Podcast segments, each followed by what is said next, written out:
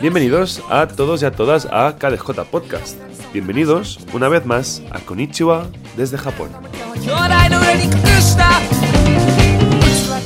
En la entrevista de hoy, y como seguramente habréis leído ya en el título, estaré acompañado de Takeshi Hirano, conocido en las redes también como Takeshi Sensei, profesor de japonés y divulgador de cultura japonesa. Además, es el autor de dos grandes libros, Sugoi, una guía de japonés para viajeros, y de Kanjiru, su última publicación, un libro que nos acerca más la cultura nipona mediante refranes y proverbios japoneses. Aunque creo que no hace falta que te presente a estas alturas, eh, Takeshi, eh, puesto que todo aquel que, bueno, que haya tenido un mínimo interés en hacia el, idioma japonés y a la divulgación de, su cultura, pues entiendo que te conocerá. Pero dicho esto, eh, buenas tardes, Takeshi, un placer tenerte por aquí en Konichiwa desde Japón.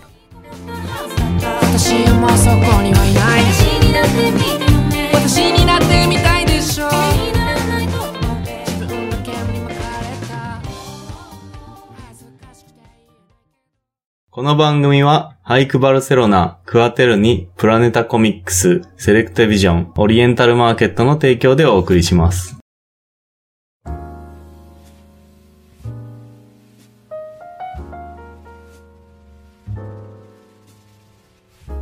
Hola, buenas tardes. Un placer estar aquí. Bueno, estamos. Hemos cambiado el rol, ¿verdad? Porque un japonés en España y un español en Japón. Sí. Es, raro, es raro, es raro. Es mi primera entrevista aquí en Japón. Yo me mudé hace cuatro meses, este es mi cuarto mes ya, Takeshi. Me mudé hace poquito, aunque sí que es cierto que ya había estado previamente en el país un par de veces antes. Y, pero bueno, muchos, muchas fueron las razones por las cuales me, me llevaron a este país, ¿no? Imagino que tú también tuviste las tuyas para irte a España pero aquel que nos escuche ya lo sabrá, al menos por mi parte.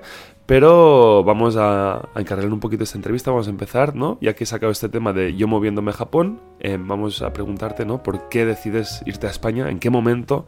¿Y por qué no decides irte, yo que sé, a Alemania, ¿no? sí. Muy bien. La historia es un poco larga quizás, pero el primer contacto con España y los españoles fue cuando fui a estudiar en Utrecht, eh, Países Bajos, en 2012. Era como programa de intercambio de estudiantes. Y conocí a algunos españoles que venían de Erasmus, que tenéis aquí, ¿verdad? Europa. Y nos, nos hicimos buenos amigos y más tarde viajé a España y me gustó la gente, la comida, el clima. Por eso quería volver a este país y intentar eh, vivir largo tiempo. Por eso sí, he venido, bueno, vine, a España. Y bueno, ¿por qué no otros países? Sí, como has dicho, Alemania, sí. Eh, tenía amigos alemanes también, pero, pero como hice buen feeling, como buena sensación con España y los españoles y vine. Y otro país también pudiese ser como Inglaterra, porque me gusta el idioma inglés y música de los grupos británicos. Por eso también Inglaterra eh, me gusta mucho, sí. Quería vivir también, pero por fin España ganó. Em, teniendo en cuenta que, bueno, has, mencionado Holanda, eh, Utrecht es muy bonito, mi, mi tía vive al lado, lleva muchos años residiendo en Holanda. Ah, em, yo entiendo que te haya gustado más España que Holanda, porque el, clima holandés es bastante más, más, más triste que el español. Sí, sí, sí. Pero es curioso, ¿no? Em, ¿Se han cumplido todo eso que dicen de que los españoles son muy abiertos, muy calurosos, que te reciben siempre con las manos abiertas? ¿Es, ¿es cierto esto? Sí, sí, bueno, en ese momento sí era muy cierto, pero de hecho ahora, ahora también, también, sí. Es muy, muy abierta y pensamiento muy positivo. para mí, para mí, sí. y cariñoso y esto sí me gustó mucho y me sorprendió bastante en ese momento. Es un poco shock cultural, ¿no? Un poquito, oh, esto no tenemos en Japón y, ah, de hecho me gusta. Es como me sentí bastante cómodo es estar con, ellos hablando y jugando, sí. Porque el interés inicial no fue irte a España, tú te fuiste directamente a, Exactamente. Netherlands, ¿cómo se llama? En Países Bajos, perdón. Sí, sí, de Países Bajos, sí, sí. y fue ahí donde, donde, a raíz de la gente que conociste, ¿no? despertó poco a poco tu... Curioso, curioso, porque esto no lo sabe hacer todo el mundo, Eso ¿no? es. Porque a través del boca a boca y de las personas que conoces, mira, no llegas a conocer a las personas que te cayeron bien y quizás no terminas, hasta, no, no terminas donde estás ahora. Eso es. Y claramente después eh, viajé a España y un poco largo, como 2005, eh, vi- viajaba por dentro de España como casi un mes, creo. Y de, de sur a norte, no todas partes, pero sí, así me gustó bastante en este momento. Y como dije antes, la comida, el clima, la gente y todo, es por eso sí que decidí venir aquí, eh, eh, a España. A mí me pasa algo que quizás te puedes sentir identificado y es que, ya lo he mencionado también en otros programas, cuando, estoy en, cuando estaba en España no valoraba la comida, ¿no? Lo veía, bueno, vale, eh, croquetas, bueno, Ujú. vale, mm, pan con tomate, bueno, vale, tortilla, Sí. paellas, lo que sea, ¿no? Pero ahora que estoy en, en Japón lo he hecho mucho de menos, he hecho mucho de menos el pan, el queso y todo lo demás. Entonces, em, uno no sabe lo que tiene hasta que lo pierde, ¿no? En muchos casos. Exactamente, sí, entiendo. Eh, Vale. Vale, di- digamos, estás en, en Países Bajos, te vas a, a- a España, ¿no? Entre otros países europeos, porque sí. Sí. que es cierto que la movilidad en Europa es bastante accesible, ¿no? Más o menos no es... Sí, Obviamente que estando en Japón, irte a Europa es bastante caro y no lo puedes hacer Sí. tan, tan cotidianamente, ¿no? O sea, sí que te- no es tan fácil como en España que te puedes ir incluso un fin de, yo qué sé, de, de España a Italia y te vas a pasar el fin de que te cuesta nada, 50 euros. Em, sí, sí. ¿Qué es lo que te ha ido cautivando a lo largo de todos tus años en España? O sea, ¿qué es lo que ha, ha mantenido la- esa llama viva de, de no querer volverte a, a Japón? Debe haber algo que te retenga, ¿no? A, a- a España, que digas, "Hostia, es que esto me, Ujú. me- me gusta demasiado como para irme, ¿no? Vale, sí. Eh, por ejemplo, como el sistema o pensamiento de gente más flexible, digamos, eh, aquí en España, eh, no está muy... Está un poco improvisado, Sí. creo. Sí, quiero decir, sí, la gente. Eh, pero en Japón es como todo un poco, un poco bastante cerrado y estricto. Siempre hay regla, regla y si fuera de regla no se puede arreglar nada y mm, estaba, estaba en una época como un poco estancado o triste o un poco, no, no tanto, pero como tipo depresión depresión, como, ah, no, no sé qué quiero hacer con este. Sí, crisis. la crisis existencial, todos hemos pasado por ahí, no te Eh, preocupes. eh, exacto, sí. Y como no sé qué quiero hacer en este país, bueno, en Japón, en ese momento, como no sabía dónde ir, y, pero como recordaba que mi memoria como de viaje a España, como, ah, estaba muy bien y eh, muy, muy guay, sí. por, por eso sí que mm, vine a España y, y sí, es la cosa más, como diría, me retenga. Exacto, como más cómodo para mí en este sentido. Sí, lo entiendo. También tengo, tengo que decirte que España, a comparación de Japón, hay muchos menos millones de habitantes, ¿no? Entonces, a mí me da la sensación Sí, Como, y esto quizás es un choque cultural, ¿no? Algo que yo he ido viendo a lo largo Sí. de estos meses aquí en, en, en- en Japón. Has comentado ahora, ¿no? Sí. Que en España se improvisa más, ¿no? Y que en Japón todo está como Exacto. más cerrado, todo ya está... sí, Se tiene que hacer esto y si, no, y si no se hace esto, hay esta opción y si no esta, esta, ¿no? Hay como todo ya estipulado. Pero a mí me da la sensación de que si no estuviese todo tan en orden y todo tan cerrado, el país desbordaría por la cantidad de gente que hay, por la que... ¿Entiendes? Sí. O sea, como que todo tiene que Sí, estar sí. eh, como un Tetris.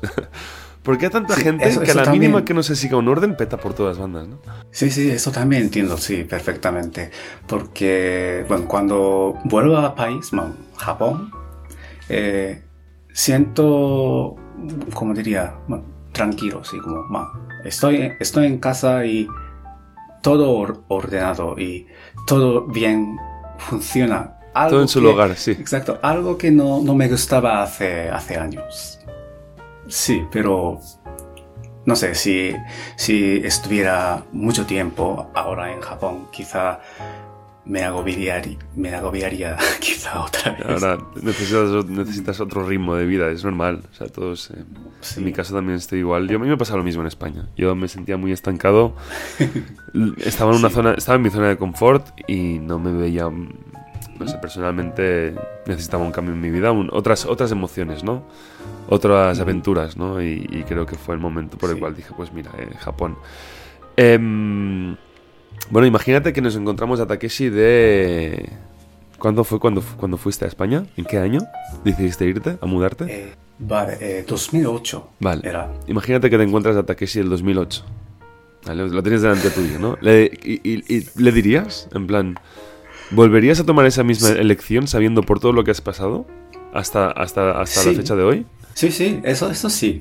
Eh, diría Takeshi de hace ya, wow, hace 14 años o algo así. Sí, sí. Sí. Que si, si, si quieres, eh, decide, bueno, decídete y ven, Mm. ven a España, sí. ¿Y hay algo que cambiarías? Que dices, mira, ahora que tengo más perspectiva, pues yo qué sé, em, no tengas miedo a, a- a equivocarte, ¿no? O, o quizás no debería haber hecho esto porque no tenía experiencia, o no sé. ¿Hay algo que dirías, mira, haría esto diferente? Vale.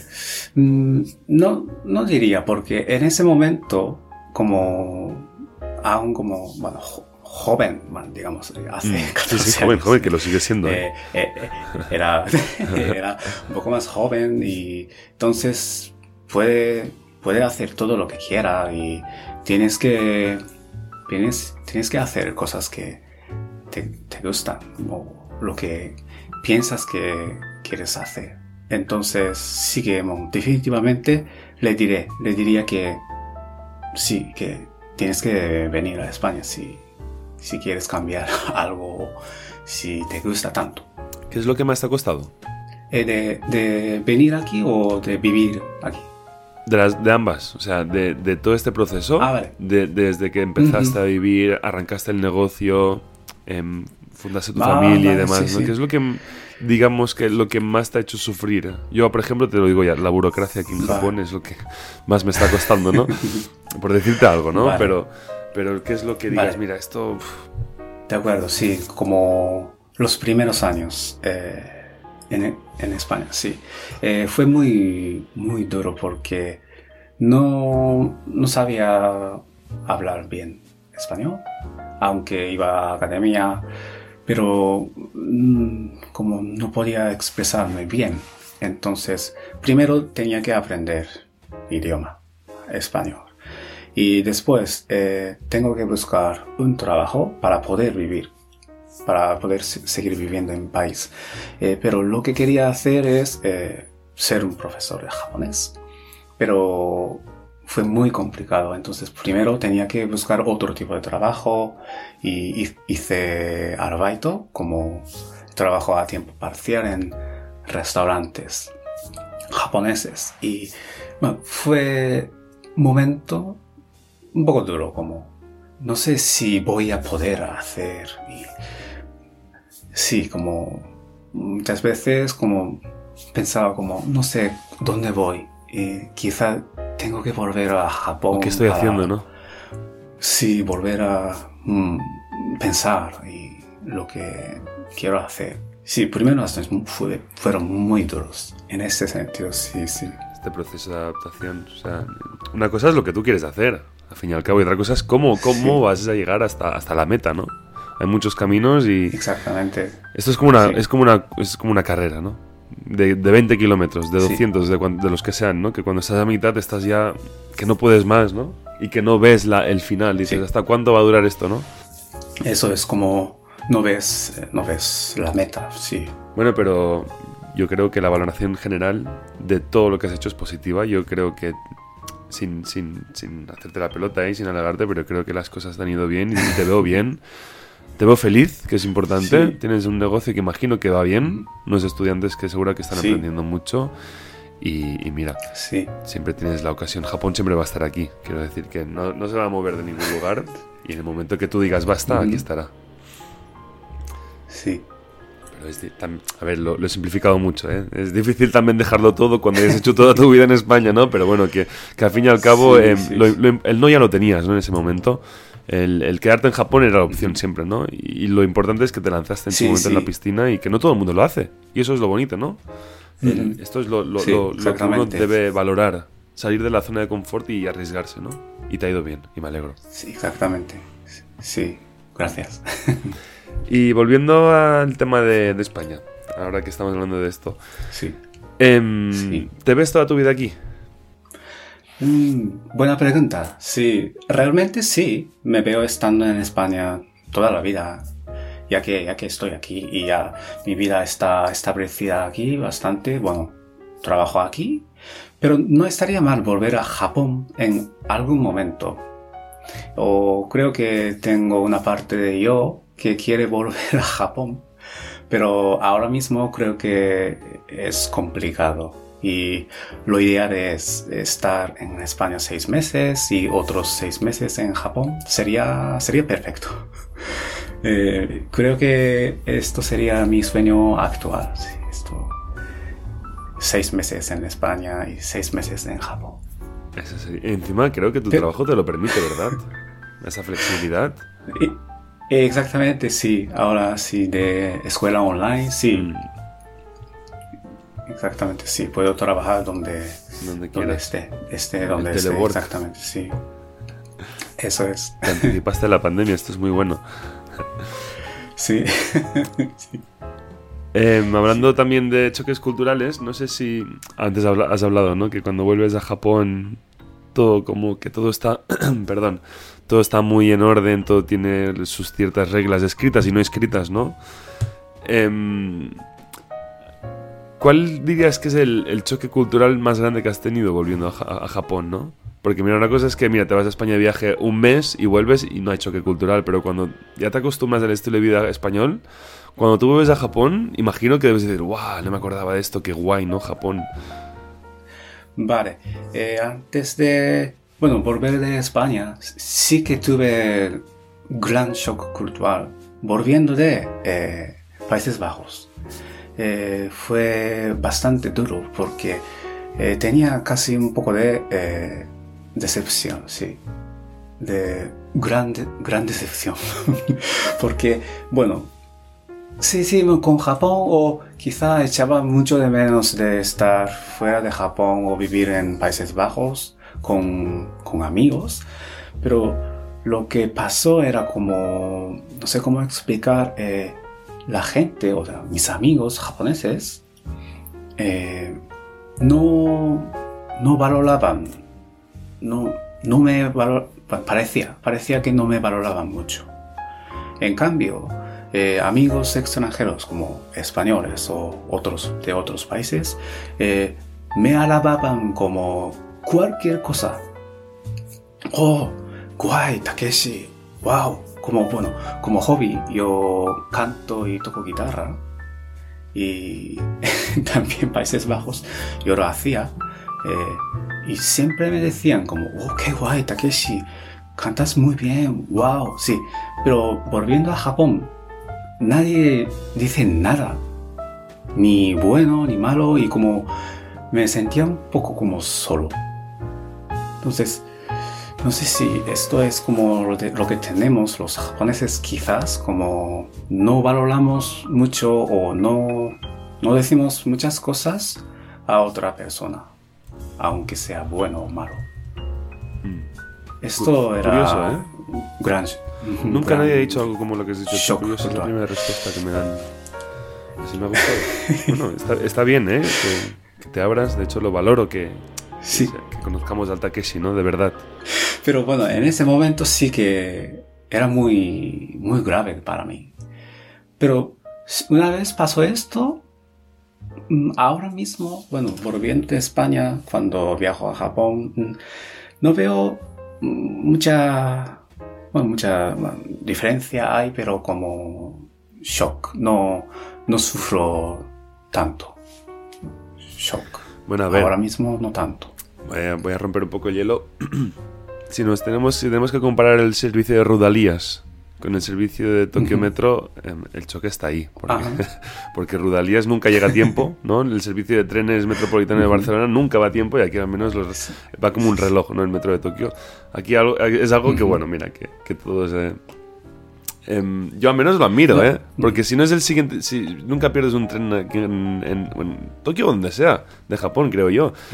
Eso de que pierdes un tren, no te preocupes que al cabo de tres minutos tienes otro. Si estás en una ciudad así en plan medianamente grande, ¿no? Es algo que... Y funciona, sí. ¿eh? Es, es- es bueno. Sí, e- eso sí que entiendo, sí, como algo que he hecho mucho de menos, sí, como puntualidad, sí, como, bueno, todas las cosas funcionan Claro, bien, que como, todo funcione bien, como, como debería ser, ¿no? como, sí, exactamente, esto, esto sí. Mm. Pero hay otra, otra cosa que como shock o no me gusta mucho de Japón. Es una costumbre o hábito social que los coches no, no paran eh, cuando hay peatones esperando en paso de peatones. En, en Japón no, no pasa esto. Pero en España eh, cas- casi siempre, bueno, hay despistados, creo, pero, pero casi siempre paran, siempre. Los coches paran, pero en Japón casi nunca, casi nunca paran. Y eso, eso, eso no, no me gusta, esto no me gusta. A mí también lo que... Mira, yo siempre salgo a las, a las, seis y me- a las 6.50 de aquí casa, ¿vale? Y, y y justo donde vivo yo está como a 3 minutos del Sensoji, ¿no? Y claro, son calles que son, Oh, son, calles residenciales que apenas hay, hay gente por esa... por- bueno, pues hay gente que va a trabajar y tal, y hay gente que va a hacer la compra por la mañana, a buscar algo para desayunar, algo comer, lo que sea. Y me, y me, y me choca todavía a estas alturas, me, me sigue chocando que a las seis y media de la mañana no hay nadie en la calle y la gente cuando el semáforo está en rojo se espera. En plan, no se espera, pero y, y yo pensando, ¿a qué esperan? no va a venir nadie en coche, no va a pasar ningún coche y se esperan a que Sí, se sí. ponga en verde. Sí, sí, ah, entiendo, En España es al revés. Yo creo que en España la gente tiene morbo de que a ver si la atropellan, ¿no? En plan, jugar al risco, apurar el semáforo, no apurar el coche, a ver em, al Sí. borde de la muerte. Es algo que yo sigo flipando a día de hoy. En plan, ostras, es que es fuerte, Sí, ¿no? sí. El, el- el hecho de si está en rojo no paso. Aunque no haya nadie. Sí, es... Veo, veo raro también Mm. esto, sí. ¿Sí? Sí, yo, sí, yo cuando vuelvo a Japón, eh, mm, yo adapto, me adapto como, sí, yo también espero, porque si me ven, es como un poco, Claro. sí, ra- raro o mal educado, me, Sí. me, me verán como Sí. educado. y- Sí, sí, sí, sí, sí, sí. Sí, pero eh, al contrario, aquí en España sí que cruzo, sí, la calle cuando Claro. semáforo es- está yo creo que es más allá de España, sí. creo que se hace en muchos países. Esto, mira, no hay ningún coche de paso, obviamente no, si tienes prisa o lo que sea, que no se debería hacer porque, Sí. mira, por, por seguridad, tanto para ti como para el que viene, lo entiendo, pero a ver, Sí. si tú ves que a lo largo de los 200 metros de carretera no viene nadie, pues a ver, no te va a pasar nada, no hay ningún mal, o sea, no es delito, quiero decir, no, no hay... Sí, sí, sí. no sé. Es curioso, ¿eh? Entiendo, sí. Lo, veo, sí, bastante raro esto. Mm. es. Y países más allá de, de España y Japón. Has comentado Holanda, has comentado países... eh, hay Países Bajos. eh. Has comentado Reino Unido. ¿Qué país te, te llama la atención? No sé si hay alguno de, de- de Latinoamérica que digas, mira, me gustaría ir ahí. O, por, no sé, por Ah, ejemplo, Brasil, sí. que hay una colonia muy grande de japoneses. sí, de hecho sí, San Paulo sí. Eh, de hecho nunca he viajado a eh, como Sudamérica, pero sí, sí me interesa, por ejemplo, México o Co- Costa Rica o Ar- Argentina, sí, me gustaría viajar, sí. Siempre he viajado por Europa, eh, Estados Unidos o otros países de Asia, pero sí, sí que me gustaría probar estos países de eh, Su- Sudam- Sudamérica, sí. ¿Y por Asia qué? ¿Has estado alguna vez en plan más allá de Japón? Imagino que sí, que en algún momento habrás salido de viaje por algún país eh, vecino. Mm, de, per- per- perdón, ¿qué, qué De- país has dicho? De, de Asia, de Asia, algún país del continente asiático. Ah, de Asia. Sí, de Asia. Sí, me, me gusta mucho porque la parte de religión, bueno, por ejemplo, si ha- hablo de, si donde estaba era como Viet- Vietnam, Malasia y sí, estos dos países me gustaron mucho porque hay una parte de como budismo, influencia budismo, entonces Sí, me, me gustó mucho, me, me relajaba mucho, aunque había mucha gente y muchos coches. Mm. Eso- eso Sí, sí, sí, pero- mucho caos, ¿no? Mm, Eso, eso es. Descontrol. Porque esa es otra cosa. En, en comparación de España a, a Países Bajos, vale, van a cambiar muchas cosas. Van a cambiar Sí. la estética de los edificios, van a cambiar las calles, van a cambiar... pero yo no sé hasta qué punto tú notas tan diferente los países asiáticos entre los países europeos. No sé si los ves tan... que son otro mundo, ¿no? Yo, por ejemplo, me voy a Francia Sí. y según por donde me meta, si no me dices que estoy a Francia, voy a decir estoy en casa. Mm, En Japón no sé si has estado nunca en Vietnam o en Tailandia o en Filipinas, que lo desconozco, Vale. ¿eh? No sé si hay esta, esta gran diferencia entre, este, entre países eh, asiáticos.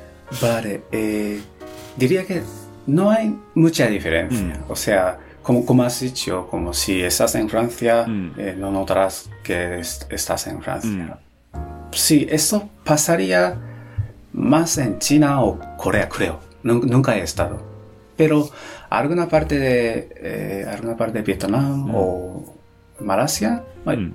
un- una, una calle pequeña, diría que sí que algún punto se parece, a, Mm. se parece mucho a Mm. Japón, ciudad japonesa, la parte japonesa, sí. Y voy a- ahora voy a preguntarte un par de preguntas que se me acaban de venir a la mente. Eso que te decía Ah, sí. fuera de cámaras, que quizás me vienen preguntas. Bueno, te he hecho muchas preguntas fuera de guion, ¿eh? De hecho, no, eh, que no estaban por aquí, pero bueno, como te he dicho, esto es una charla, ¿no? Como si nos conociéramos toda la vida. Sí, De hecho, yo te conozco desde hace mucho tiempo, tú a mí no, pero bueno, que como si fuésemos amigos de toda la vida.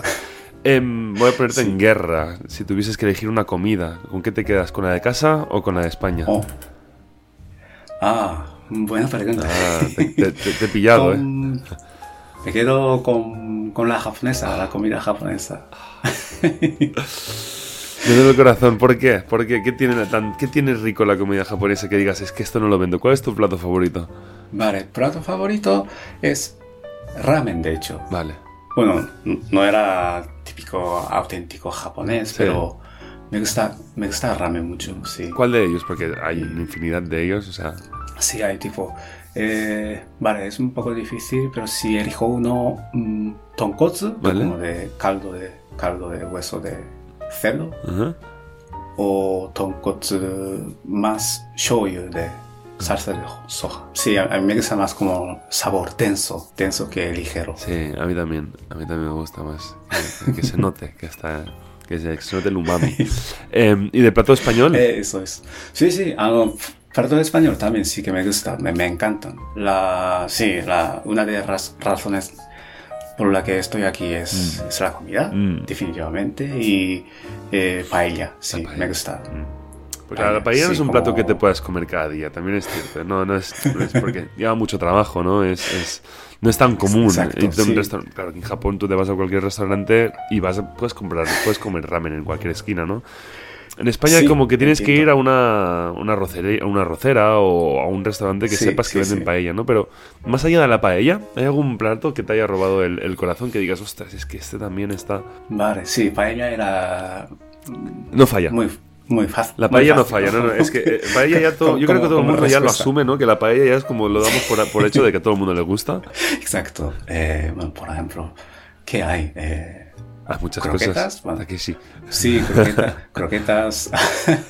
croquetas sí me gusta Mm. también. ¿Y qué más? Eh, bueno, es como. Bueno, mariscos en general también me gustan, como mejillones y navajas y algún pescado también. Por ejemplo, en Japón no comemos mucho merluza. Y, Aquí se come mucho, ¿no? En España, es No. verdad.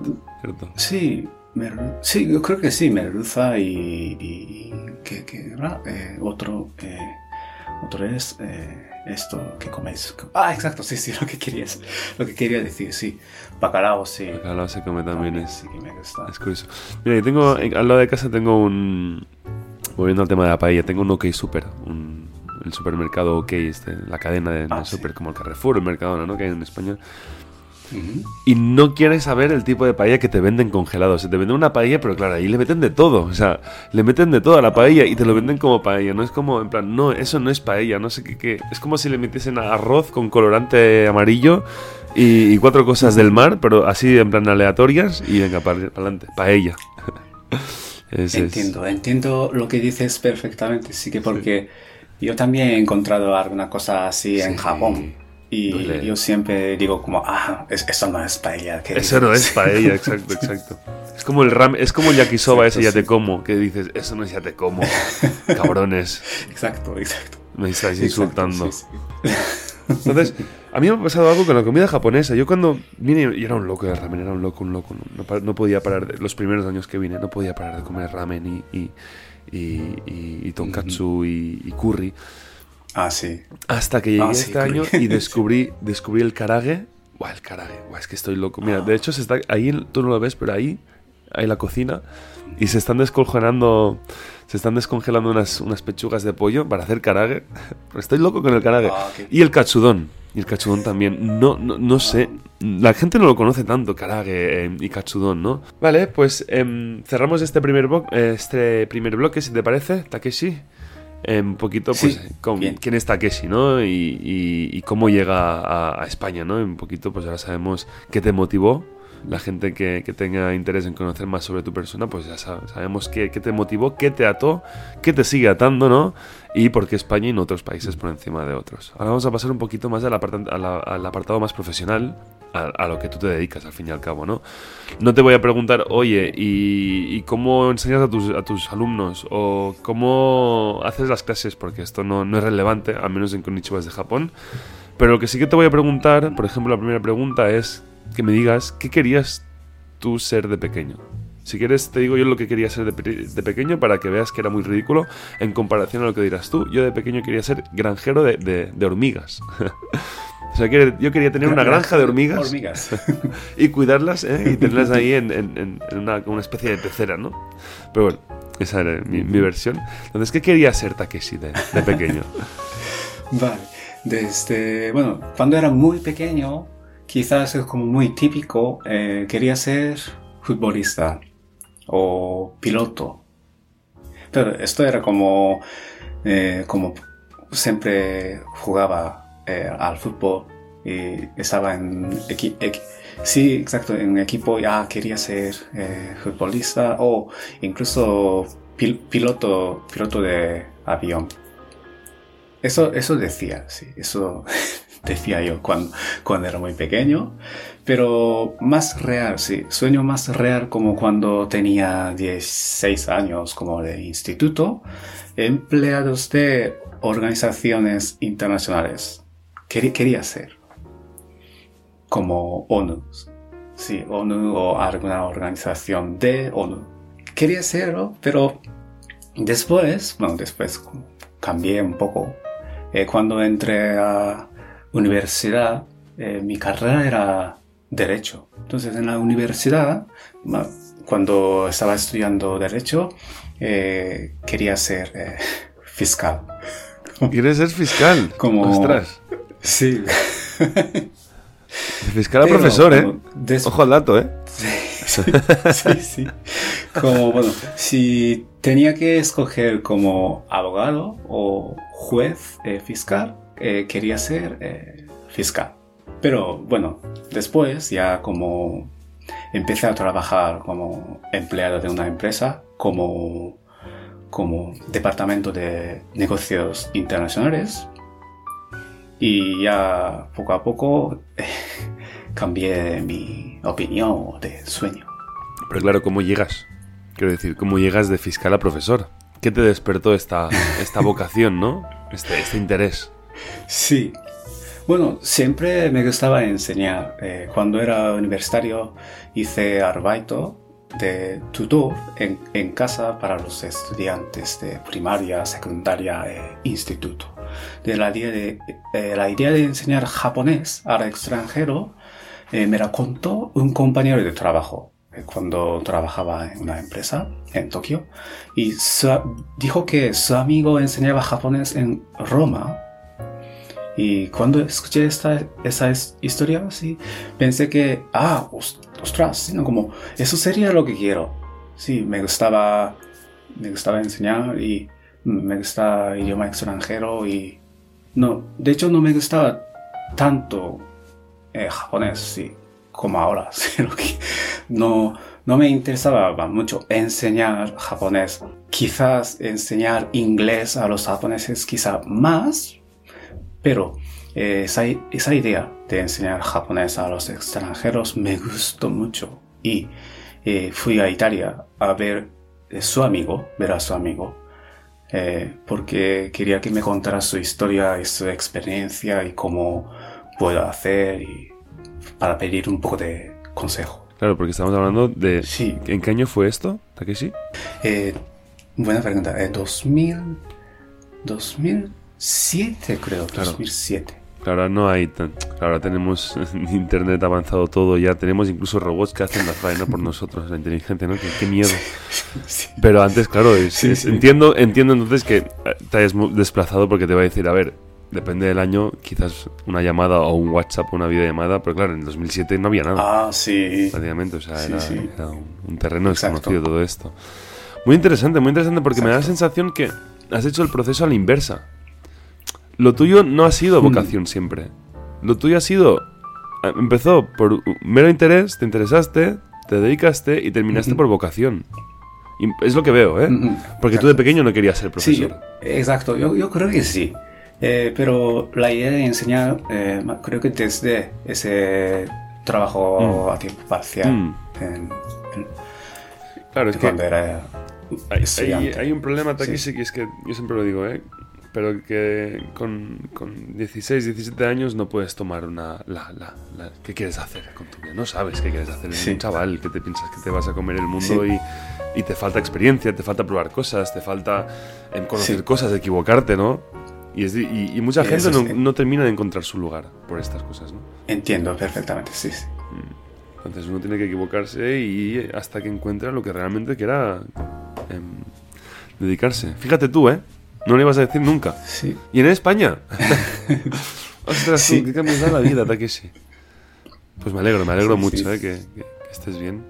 O sea, em, imagino que a- a- si no te gustase, a estas alturas lo hubieses dejado ya.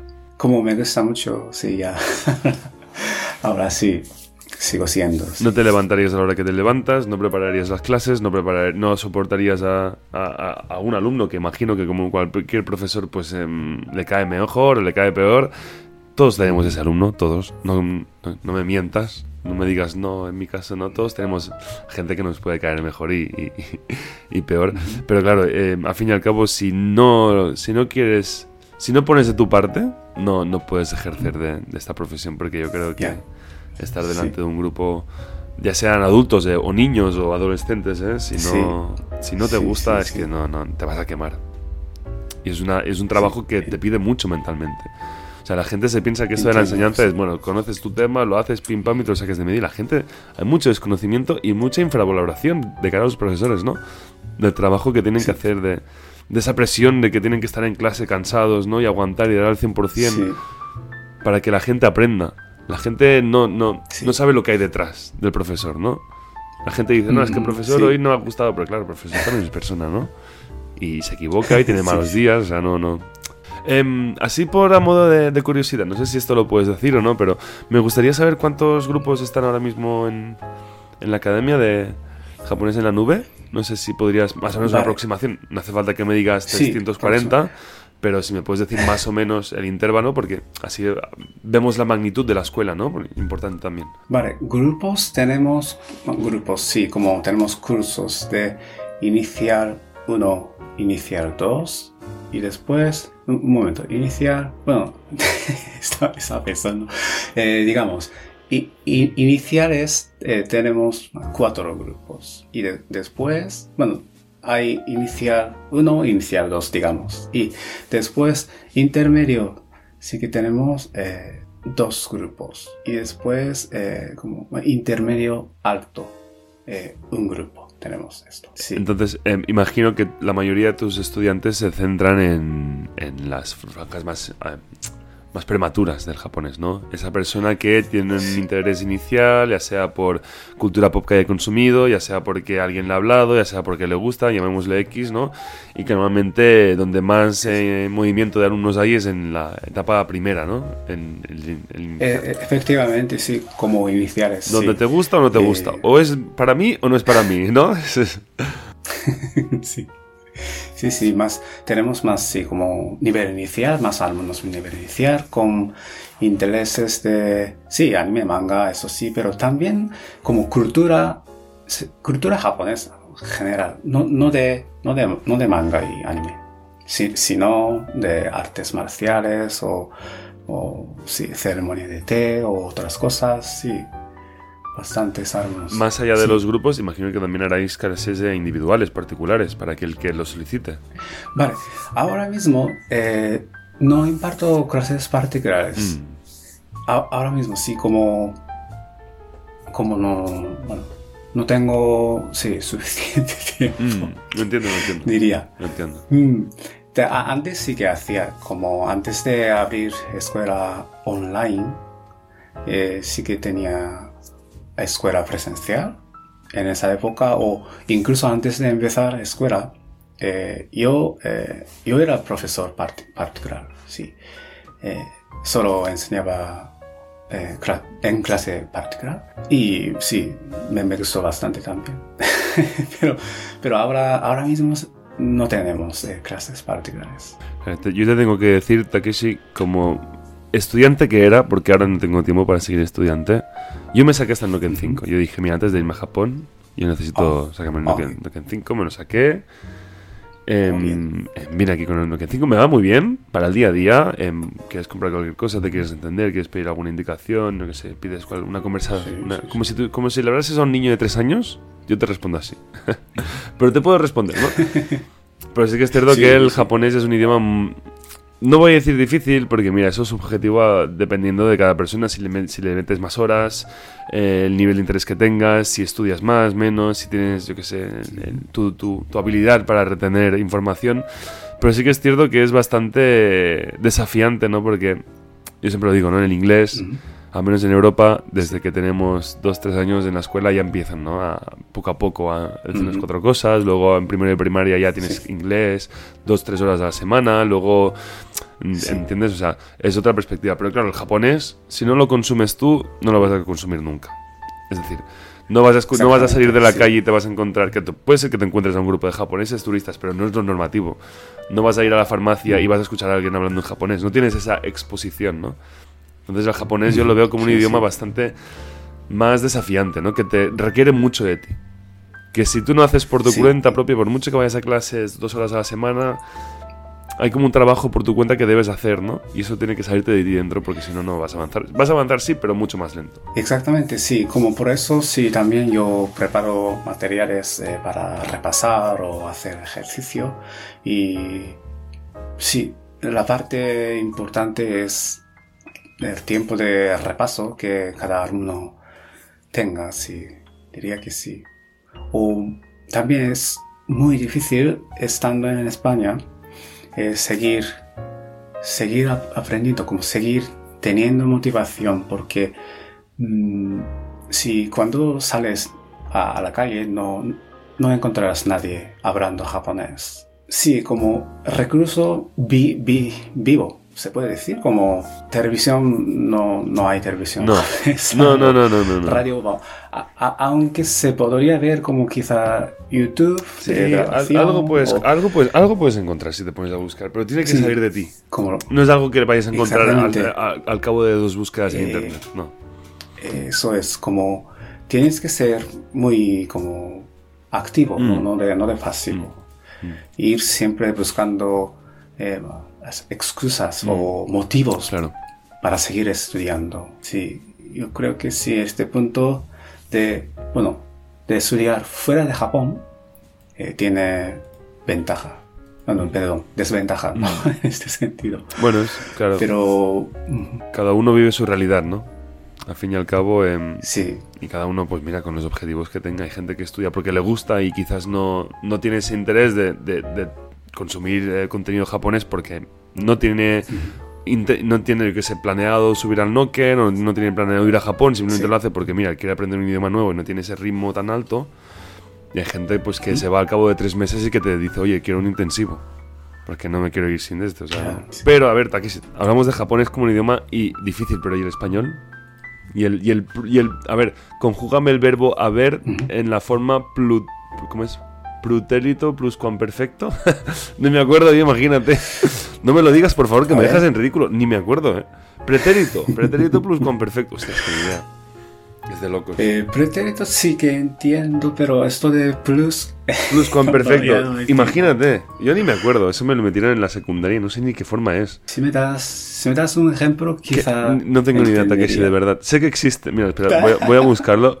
Pretérito pluscuamperfecto sub del subjuntivo. ¿Qué es esto? Pero, madre mía, esto es peor que los kanjis, luego nos quejamos. Ah, del verbo haber. Había, habías, había, habíamos, habíais y habían. Ah, vale. ¿Esto se llama así? Sí. Como gramatical. Pretérito pluscuamperfecto del indicativo. Vale. Es, es- Wow. es fuerte, ¿eh? Yo, yo inte- interpreto es como pasado, sí. Sí. Pasado, pasado No, imperfecto. no, porque el pasado es yo comí. Vale. ¿Sabes? Este, metes el- no, no me preguntes más porque no tengo ni idea, Taki, si vamos a dejarlo aquí. Vamos a, no, esto lo voy a cortar. Quizá mejor, sí. No, no, pero lo que quiero decir con esto es que nos quejamos de que el japonés es un idioma difícil, pero es que el español también lo es. Y tú lo has tenido que, tú lo has tenido que aprender. O sea, es difícil. Sí, sí, sí. ¿Qué es lo que más te ha costado? Sí, sí. eh, como, como a, a saberlo ya, como conjugación, sí. Conjugación de los verbos. Esto era la parte difícil. No sé si ahora estoy conjugando bien. No, lo porque- estás, lo estás- no, de verdad, ¿eh? lo, estás- lo has hecho todo genial. O sea, no hay nada que diga, ah, ah, se ha equivocado. No, no. Co- conjugación básica sí que eh, puedo, puedo hacer, sí. Pero, por ejemplo, de subjuntivo, si sale esto, eh, aún no domino bien. Yo te digo una cosa, no sé. no, tienes que tirarte flores porque has escrito un libro. Estás haciendo una entrevista fluida en español, literalmente, ¿entiendes? Yo hablo rápido, entiendes mis bromas, eh, entiendes todo lo que digo, o sea, no, o sea, hablas de puta madre, perdón por la expresión, o sea, punto. Aquí no hay, no, de verdad. A mí yo creo que es, yo creo que a una persona le, le- le paso mis auriculares, no le digo quién está hablando y hablo contigo, no se da cuenta. De verdad te lo digo. No se da cuenta de que está hablando con un japonés. Mm, No sé si, porque eh, aún hablo un poco raro, sí. Yo tengo una compañera, una compañera nuestra con Ichibas de Japón. Nosotros somos cuatro. No sé si nos ha escuchado nunca. Ah. Si no, no, no pasa nada. Nosotros somos cuatro. Somos yo, Ritsu. Ella es Ritsu. Quizás la conoces por Twitter. Habéis hablado alguna vez. Ritsu o, o Takumura, creo que es. Ah, ah, hi, hi. Ritsu sí, es, sí, sí. es mi otra compañera. Luego está Nichi, que ella está casada con un japonés. Bueno, se, casa, se, se casó ya, pero ahora tenemos la boda aquí en, en- en Japón eh, dentro de dos meses. Y luego existe otra que se llama Saori, que ayer de hecho fuimos a cenar los tres y estuvimos hablando de ti y tal. En la cena, mira, que obviamente voy a- la- mañana es la entrevista con Takeshi y tal. Ella es japonesa también y está casada con un catalán. bien, Se sí. casó en, en Montserrat. No sé si... Ah, imagínate. Wow, sí, sí. Y habla un español estupendo como Qué tú, es, es espectacular. Entonces, claro, lo que hacemos aquí en- con Ichibas de Japón, tenemos las entrevistas, Sí. ¿no? Y es un tomo, depende, eso depende de cada uno, porque cada uno elige a quien quiere entrevistar, ¿no? Y a mí me hacía ilusión entrevistarte, pero aquí ha pasado de todo el mundo. Ha, ha pasado desde el cónsul de Japón, ha pasado el Ah. ganador olímpico de Tokio 22, también pasó por aquí, Tokio 20, perdón. Wow. Han pasado cantantes, idols, han pasado, bueno, mucha gente, ¿no? Wow, Eh, estrellas michelines incluso. Sí. Entonces, em, yo dije, pues yo quiero traer ahora pues a Takeshi, ¿no? Y, y aquí estás conmigo. Pero lo que quiero decir que cada Kika al fin y al cabo pues lleva sus entrevistas al- a, a su modo, ¿no? Y con Ichibas de Japón lo bueno que Ah, tenemos es que tenemos un equipo que hay tanta multiculturalidad porque claro, yo no soy español, yo soy marroquí de orígenes. Yo entonces Ah, claro, sí. tenemos tantas perspectivas y tantas maneras de ver la, la sociedad japonesa. Tenemos una nativa, luego tenemos una nativa que no es nativa pero que lleva ocho años viviendo en Japón, está casado con un japonés. Luego tenemos a Richo que es licenciada en estudios Asia Oriental y luego estoy yo, ¿no? Por el medio. Entonces, y siempre intentamos contrastar cosas de la cultura japonesa. No el típico clickbait de YouTube, oye, voy a Japón y pasa esto, pum, no. No intentamos, no, porque de esto ya hay canales, ¿no? Del, del, Sí, del- sí. del Japón modo portaventura, que todo es bonito y maravilloso y todo esto, ya, ya hay gente que lo hace, ¿no? Nosotros vamos a hablar de, de cosas, por ejemplo, nuestro último programa fue dedicado a los Bosozoku. Tenemos un programa Ujú. em, especial en esto, ¿no? Y, y de dónde vienen y por qué, influencias y cómo son y qué leyes hay en contra de estos y qué medidas, ¿no? Entonces un poquito más divulgativo, más serio, ¿no? Entonces, Ah, para que veas un poquito lo que, lo que hacemos aquí. Entonces está Saori, que tiene un español que es como el tuyo, que es espectacular, ¿no? Y ella siempre me dice, Ah. no, es que yo creo que mi japonés es, es, no es muy bueno, tal, pero tú la escuchas y es como tú no te das cuenta que, que es japonesa. No sé cómo lo hacéis, pero lo habéis hecho genial, chicos. Em, vamos a seguir, mira, van, faltarán unas cinco preguntitas. Más o menos llevaremos ahora Vale. unos 45 50 minutos de entrevista. Muy bien. Y ahora sí que ya son ya directamente entre- entrevistas, ay, eh, preguntas ya directamente de cara de tu manera de trabajar. ¿vale? Así que vamos a destinar Ujú. estos 10 últimos minutitos a esto, a- que tengo curiosidad a ver cómo, cómo, cómo está Takeshi como profesor. ¿vale? Entonces, i- imagino que, bueno, hemos hablado que llevas ya... No, no me has comentado. ¿Cuántos, años cuántos, cuántos años llevas dedicando, dedicándote a esto de, de la enseñanza de japonés? Eh, 14 años enseñando japonés. Mm. Desde 2009. 14 años, se Sí. dicen pocos, se dicen rápidos, perdón. 14 años, madre mía. Ah, Muchos, muchos. Em, y claro, a lo largo de tus años, uno va cambiando como persona y también de metodologías. En plan, vas descubriendo nuevas maneras de enseñar, eh, nuevos Sí. recursos, salen nuevos materiales, eh, ahora lo haces en persona, luego lo haces online, ¿no? Pero, Sí. ¿cuál crees que, que es tu filosofía de, enseñan- de enseñanza, ¿no? ¿Cuál para ti es tu, sí. la manera de percibir el- el- la enseñanza? ¿Cómo, ¿Cómo es tu modus operandi? Vale, sí, mi filosofía de enseñar es como crear una experiencia formativa utilizando materiales eh, didácticos, de ejercicios y también incluso ahora en la escuela online que tenemos, eh, tenemos eh, juegos de interactivo como pueden, pueden aprender eh, ameno, ¿no? Amena, sí, Sí, de sí, de manera amena. manera sí. No, sí, no solamente eh, hacer ejercicio en hojas, sino un poco más como visual. ¿sí? Visualmente te llega la información y a la vez eh, disfrutas. Y eh, también, eh, aparte de ejercicios estos básicos, eh, yo también muy a menudo pido a los alumnos que escriban redacciones, porque así es, esta manera puedes consolidar lo que aprendido, más usar como usar expresiones gramáticas y para expresarte. Y porque yo creo que es importante explicar tus cosas, sobre tus cosas, sobre un tema en, japonés.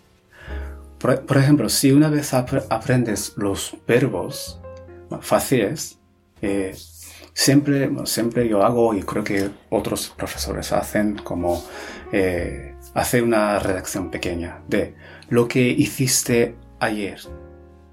Es muy, muy sencillo, pero así como estás ya entrando el mundo, mundo japonés, como pensamiento japonés o escribes y, y la parte más buena también sería después pronunciar o después pronunciar lo que has escrito o intentar hablar, intentar hablar.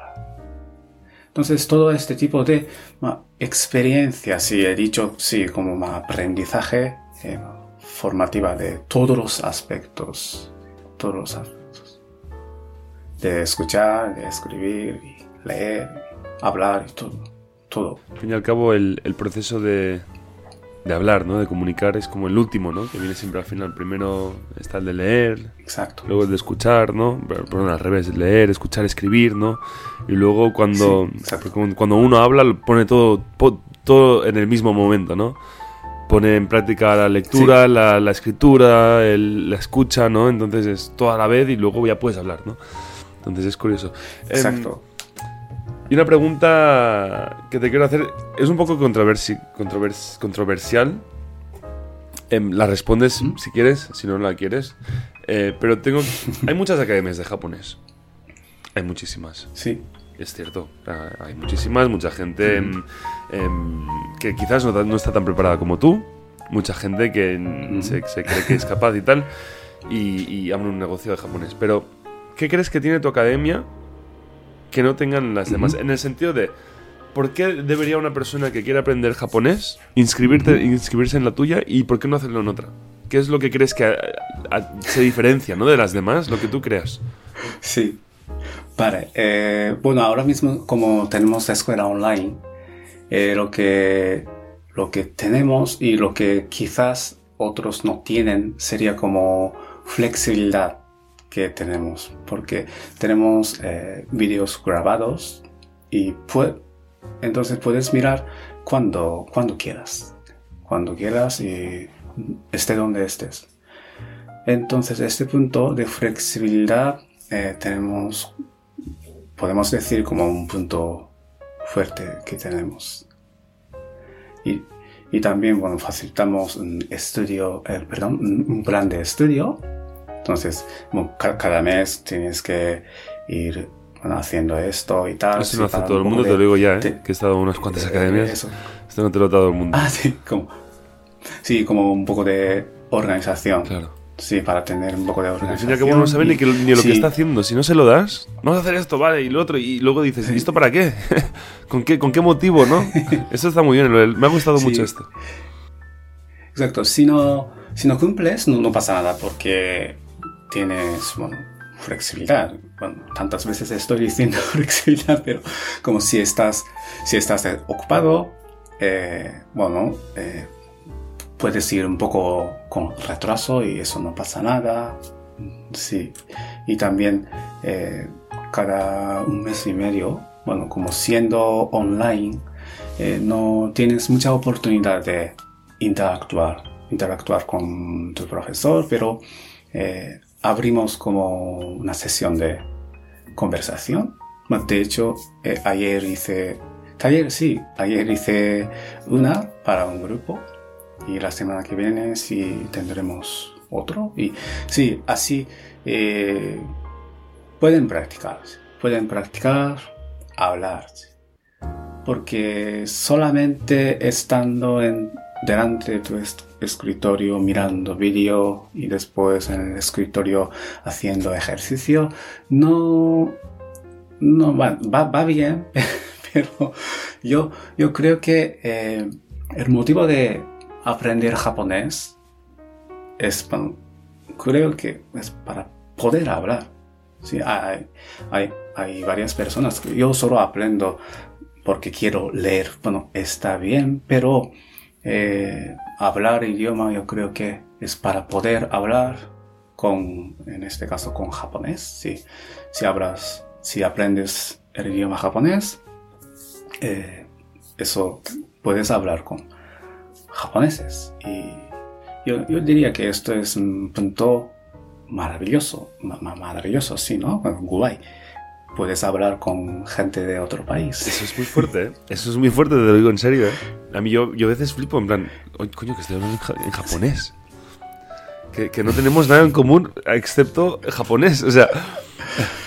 Y Sí, sí. volviendo al tema de, de- de la academia, ¿tenéis exámenes internos para mantener al, en plan, al, al alumnado, mira, pues te equivocas aquí, o esto deberías repasarlo más, o...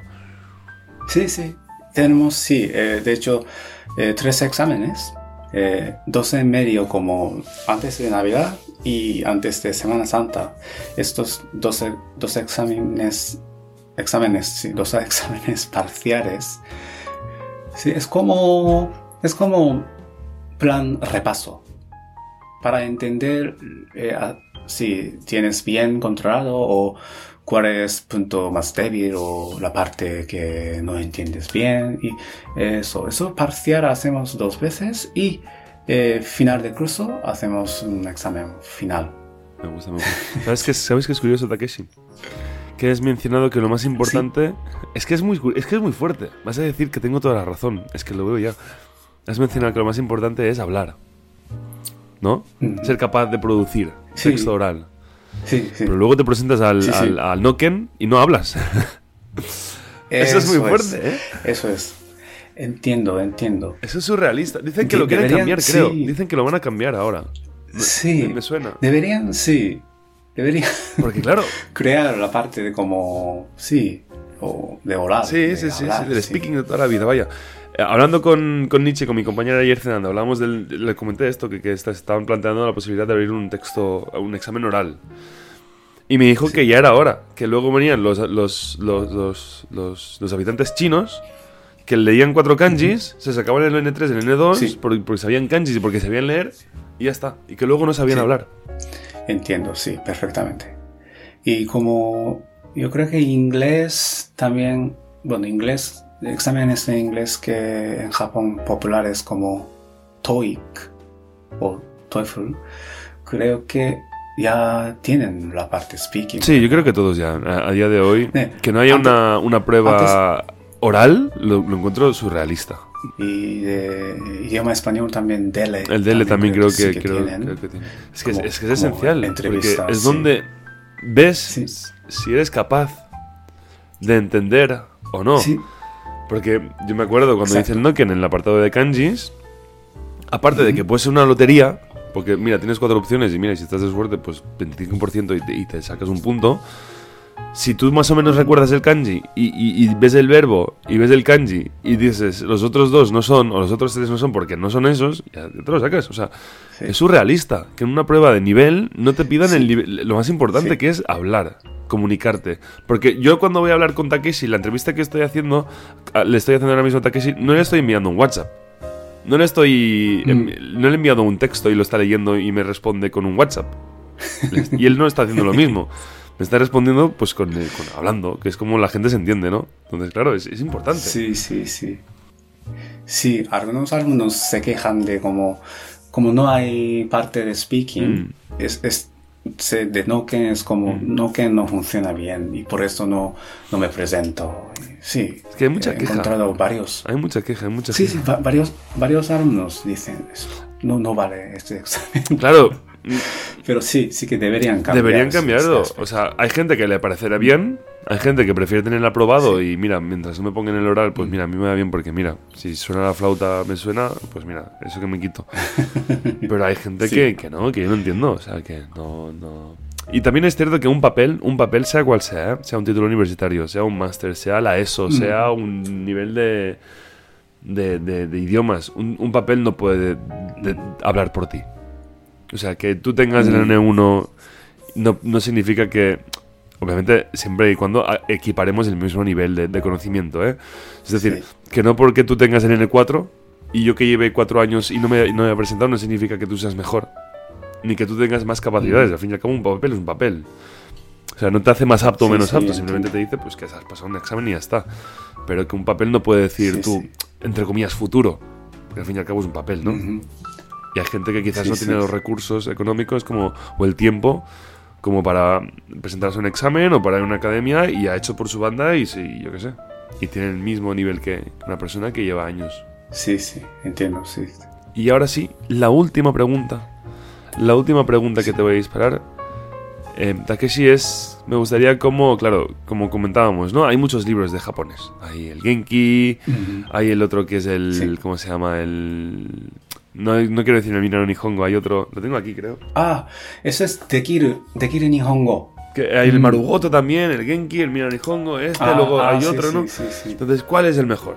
No hay uno mejor, ¿no? Hay uno que quizás uno está enfocado Vale. más gramaticalmente, otro que tal, pero, pero a ti personalmente, Eso, sí, sí. ¿cómo, cómo, cómo encaras todo esto, no? ¿Cuál, ¿Cuál crees que es para ti la mejor, el workflow, ¿no? ¿Cuál, cuál crees que es la mejor manera de, de- de estudiar el Eso japonés? Vale.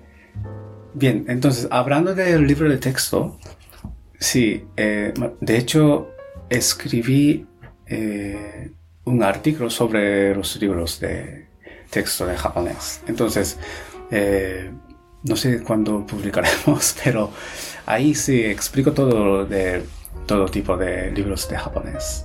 Y, pero hay, hay, la verdad es que hay muchos libros de texto de japonés y cada uno tiene puntos buenos y cada uno malos, sí, eso, eso es cierto.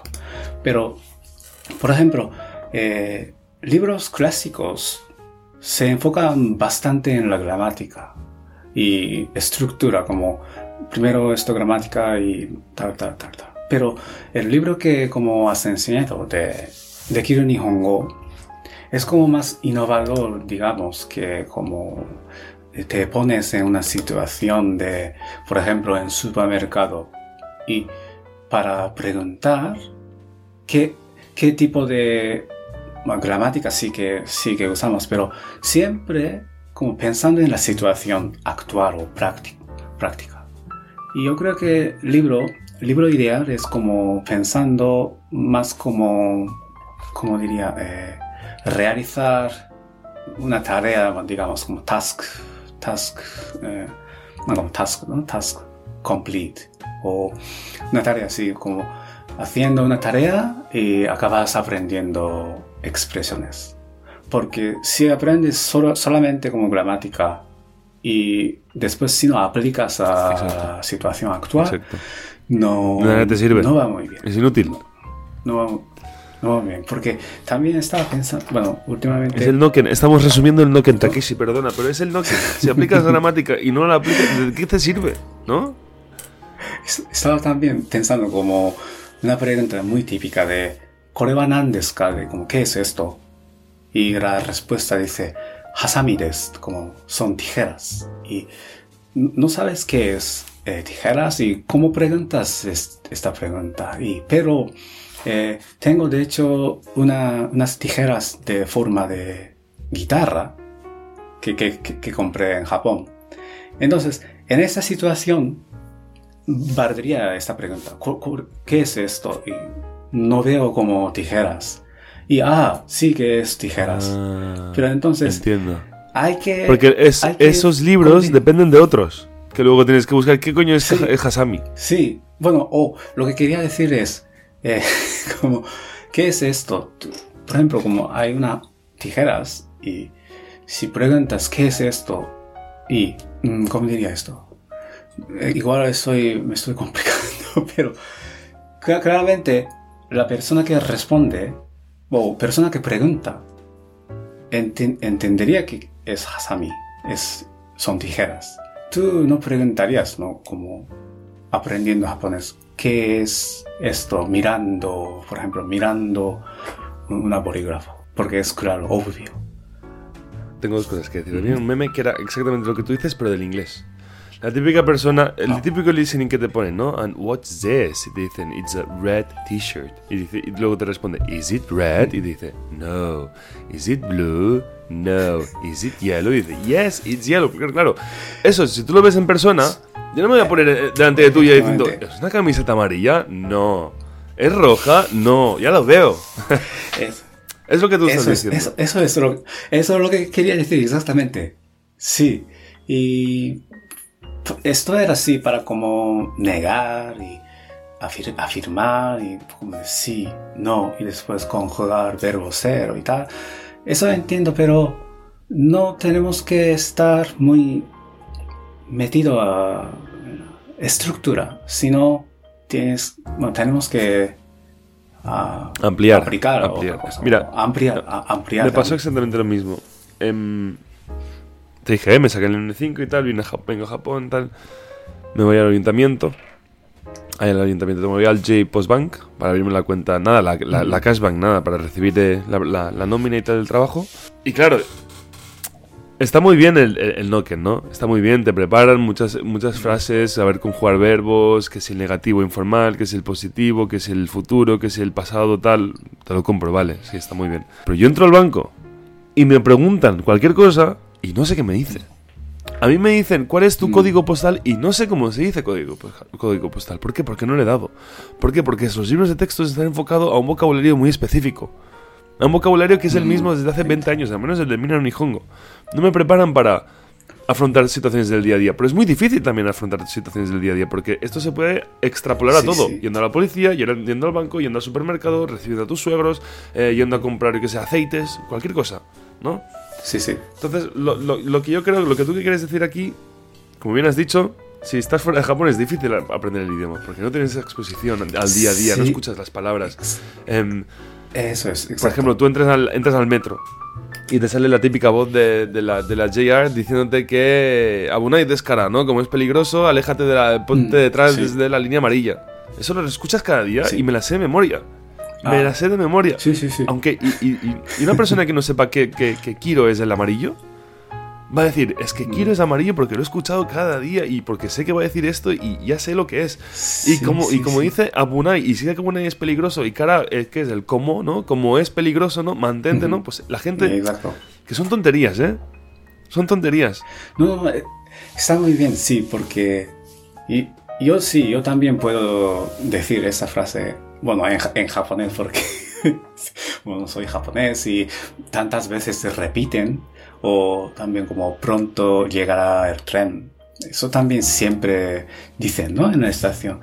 Sí, bueno, fuera de Japón, estas cosas eh, No las tienes. es muy, muy difícil. No las tienes. Muy difícil. Y muy difícil, porque sí, porque no, no habla, no habla, no habla japonés eh, en la calle de España, pero entiendo lo, lo que dices y, bueno, en mi experiencia, bueno, también escuchaba cada día eh, la radio. Cada día. Y yo creo que mejoró mucho en mi, en mi, en mi comprensión de, de, escuchar la auditiva y, y, después también de hablar también. Como si entiendes lo que dice o lo, lo que escuchas. O sea, como lo que has dicho de Abnai, Deskara, Kiro y Sen no, bla, bla, bla, bla.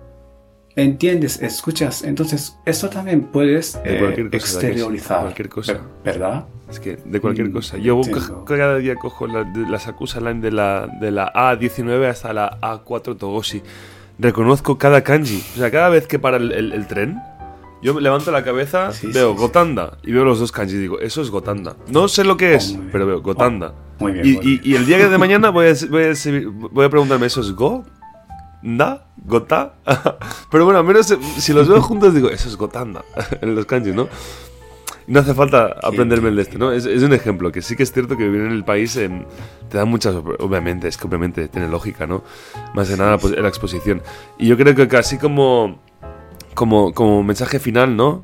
Para aquel que quiera estudiar el japonés, yo creo que el japonés, como cualquier idioma em, asiático o latino o de donde sea que sea el idioma, yo creo que tienes que dedicarle muchas horas, no solamente al estudio en sí, sino a empaparte del, del idioma en general. Exactamente. Si no te empapas, Sí. por muchas ganas que tú tengas de aprender, porque quieres, quieres leer el, el- el manga que tiene tu, tu- tu primo de cuatro años en casa, no vas a poder. Quiero decir, Exactamente. uno necesita un sí. trabajo y un idioma, pues mira, no es como una fórmula matemática que yo sé que pi al cuadrado, el número pi es 3,1415 y tal, y lo puedo aplicar donde, donde quiera. Al fin y al cabo, Sí. el idioma es mucho más complejo y, y requiere pues de horas, como todos, ¿no? Efectivamente, sí. Pero bueno. Em, yo te diría que hasta aquí. En caso de que tú quieras em, comentar algo más. No sé si te, no sé, así un poco de feedback, ¿qué te ha parecido? ¿Si era lo que te esperabas? Si no, si te hubiese Ah. gustado otras cosas. o... Me ha, me ha parecido muy, muy interesante, sí. La- las preguntas y sí, sí. Me ha gustado bastante y eh, estoy un poco sorprendido de haber podido responder más, más o menos bien. Que lo has hecho bien, que de, que de verdad te lo digo, que lo has, Más- me más Yo me lo he pasado como- muy bien, de verdad. De verdad, me lo he pasado. Me alegro de haberte, poder haber hablado contigo. Em, yo me he pasado muy bien, he aprendido mucho. Bueno, yo, yo también, sí. Como me he pasado muy bien. sí. Ahora volviendo a la pregunta que te he lanzado al principio de la entrevista, si ahora al, al, al Takeshi de hace dos días te dicen, mira, te vas a encontrar con Alexa, te va a hacer esto, esto, esto, ¿aceptarías otra vez la entrevista? Sí, definitivamente. Sí. Genial, genial, pues me quedo con esto. Eh, lo dicho, gracias por, por pasarte aquí en, con Ichiba desde Japón. Esta es tu casa, te lo digo en serio, ¿eh? cuando quieras, eh, mi, mi Alexa o Nichi o Saori o Richo, quien sea, que quiero hablar de tal, ¿os apetece si grabamos? Oye, pues mira, lo hablamos y lo, lo, lo hacemos, lo, lo sacamos para adelante. Em, siempre va a ser Ah, tu muy casa y esperamos que dentro de poco, pues al menos em, en España si te puedo ver y si no, si nunca vienes por Japón, que sé que creo que estuviste hace poco por Japón, ¿verdad? Sí, en poco. diciembre, sí. Estuvimos, sí, sí. Estuviste hace poco por aquí, pero bueno, seguro que en un futuro volvemos a, a coincidir, vaya, lo creo, vaya. Sí, sí, sí, sí. Me gustaría, sí, sí. Vale, ay, el sorteo, que casi se me olvida.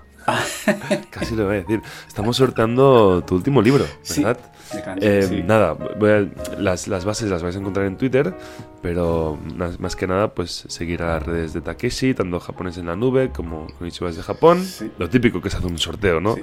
Eh, dale Sí. al. No sé cómo lo haces tú, pero nosotros lo hacemos, le das al corazón y comentas, ¿no? ¿Por qué quieres el Sí. libro? Y- Eh, y- sí, o también retweet. El retweet, exacto, retweet, que y- comentes sí, por qué o- quieres o- el libro, O comentar, sí, porque sí. estás interesado y, y nada, que el sorteo solamente es a nivel nacional para residentes en España y esperamos que tengáis mucha suerte y que le toque a alguien que realmente te siga y quiera aprender, porque hay mucha gente, ¿sabes qué pasa, no?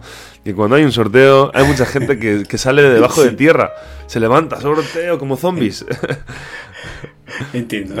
Sí. Y bueno, y no es justo que la gente así también se lo lleve, pero bueno, mira, yo qué sé, un sorteo es un sorteo y le toca a quien le toca. Es como el gachapón, que tú giras y te toca, ya Sí. está. Es un gacha gacha. Pero bueno, eh, Takeshi, un placer, de verdad. Muchas gracias por, por tenerte por aquí. Muchas gracias. Vais a encontrar sus redes sociales por debajo en la descripción de, de, este programa de iBox. Y por lo demás, pues nos escuchamos en la próxima. Y que vaya muy bien. Adiós.